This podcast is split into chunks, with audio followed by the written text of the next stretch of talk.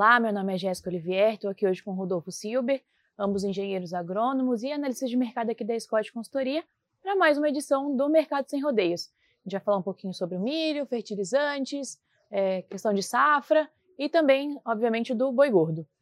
É, começando pelo milho, a gente viu aí que a colheita de milho está é, relativamente muito mais avançada esse ano nessa safra 21-22 em relação à safra 2021. Até o momento, aí, pelos dados da Conab, a gente tem praticamente 50% da área já colhida, enquanto no ano passado a gente tinha cerca de 30%. Então, a gente viu aí que ano passado, com a quebra de safra, muitas pessoas deixaram de colher, a colheita ficou toda bagunçada, o clima não ajudou. E esse ano já foi um cenário bem contrário. A gente já teve uma janela de plantio muito melhor, o clima auxiliando aí no desenvolvimento vegetativo, é, na maturação, e agora na colheita, com, com as questões das chuvas mais fracas, né, o clima mais seco, é, aproveitando para é, dar um bom andamento para a colheita do milho. Quanto ao trigo, a gente tem praticamente toda a área já semeada, a gente está em cerca de 96% da área já semeada. É, o restante que falta está nos três estados da região sul do Brasil, então Rio Grande do Sul, Paraná, Santa Catarina, e esse atraso aí se deve àquelas chuvas é, que foram bem abundantes no mês passado. É, pensando aí agora no fertilizante, Rodolfo, o que, que você trouxe para gente? Bom, fertilizante esse ano o mercado foi marcado pela, pelo início do conflito entre Rússia e Ucrânia, né? Que gerou grande instabilidade, grande preocupação no início do ano quanto à entrega desses fertilizantes. Os preços é, explodiram e o vendedor acabou retraindo um pouco suas vendas com, com toda a incerteza, a instabilidade. É, o Brasil possui uma grande dependência é, externa desses fertilizantes, então é, grande parte das importações são concentradas em poucos países, principalmente a Rússia. Então isso é um, foi um ponto que, que gerou muita incerteza, gerou muita né, incerteza no mercado no mercado interno. É, já então, com o relatório da ANDA, o último relatório da publicação deles, entre janeiro e abril, Uh, o Brasil, os fertilizantes no Brasil entregues aumentaram 3,8% uh, frente ao mesmo período do ano passado. Uh, só em abril houve um acréscimo de 39,5% uh, nas entregas uh, de fertilizantes.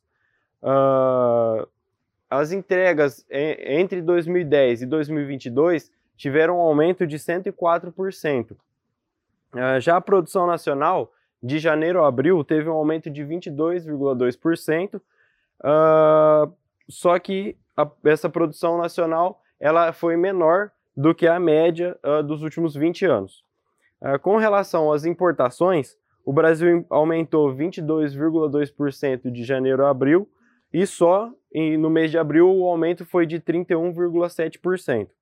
Uh, na primeira quinzena, então, de julho, uh, com relação à média de junho, os preços dos nitrogenados aumentaram 4,21%, dos potássicos 0,73% e os fosfatados apresentaram uma queda de 0,40%. Uh, ah, um ponto, os pontos de atenção que devem ficar no radar de quem pretende comprar fertilizantes é a continuidade do conflito entre Rússia e Ucrânia, a dificuldade que a Rússia está tendo de exportar esse fertilizante, uh, os embargos que a Rússia vem sofrendo dificultam o pagamento para aquele país, uh, o, o, custo do frete marítimo da, da Rússia até o Brasil está mais caro, o, a questão do seguro desse, desse frete marítimo também está pesando no, nos preços, na formação de preço de fertilizante.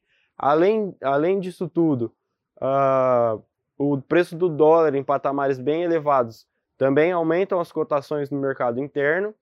O Canadá, que também acabou se tornando um, um, um exportador para o Brasil, uh, ele não, ele aumentou suas exportações, mas eles não têm o potencial de suprir toda a demanda interna. Isso então acaba uh, equalizando um pouco essa oferta.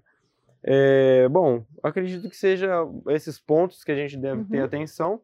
E agora, falando um pouco do mercado do boi gordo, essa semana a gente viu algumas quedas, né? Como que, como que trabalhou essa semana, Jéssica? É, os preços ficaram bem pressionados ao longo dessa semana. Para o boi gordo na Praça Paulista, a gente viu uma queda de R$ reais por arroba.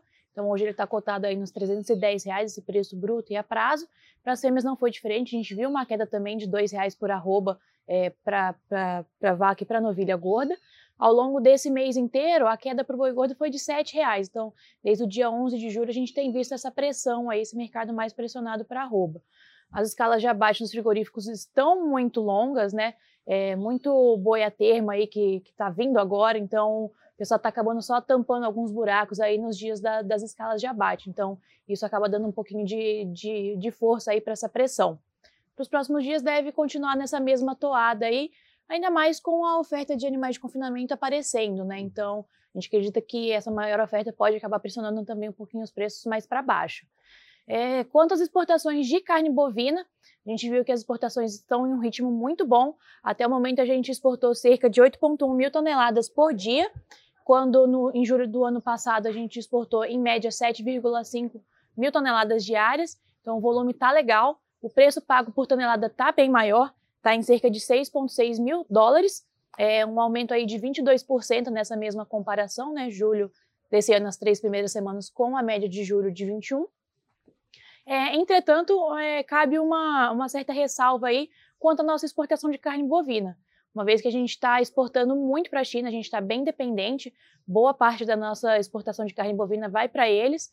E com o feriado do, do Ano Novo Chinês aí, um pouquinho mais cedo esse ano, lá pra, em janeiro, é, se eu não me engano, dia 22, isso pode trazer um certo, um certo freio aí nas compras a partir de outubro. Então a gente tem que ter um pouquinho de atenção aí, porque pode ser é, um ano recorde, uma vez que tudo, todos, praticamente todos os meses desse ano a gente quebrou recorde com seus pares passados, né? Então julho provavelmente também será um recorde em relação aos outros meses de julho passado.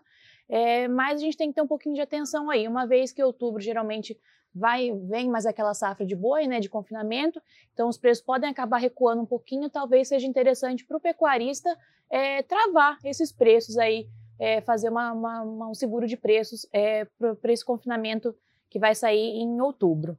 Isso. É, bom, falando em confinamento, a, a Scott Consultoria promove, uh, é o terceiro ano que promove a pesquisa expedicionária Confina Brasil, que a gente roda o, praticamente o país inteiro visitando os confinamentos, conhecendo uh, com os, os, produtores o que o que eles estão adotando de tecnologia, como está sendo a gestão desses confinamentos. Manejo, né? Manejo, alimentação. Isso. A gente tem visto bastante coisa legal com o Confina Brasil. E se vocês quiserem acompanhar e ver também dessas novidades e, e se inteirar do assunto, acompanhem no Instagram, arroba, arroba Confina, Confina Brasil, Brasil uhum. ou no arroba Scott Consultoria.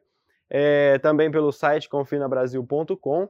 Agora o pessoal está finalizando hoje a segunda rota, né? É, estão terminando hoje de passar no centro-sul do Mato Grosso, já visitaram uh, o Mato Grosso do Sul. Na primeira rota foi São Paulo e Triângulo Mineiro, e nas, nas próximas semanas eles continuarão uh, visitando os confinamentos ao redor do Brasil. Então, convido a todos a acompanharem. É, tem mais alguma consideração? Acho que por hoje é só.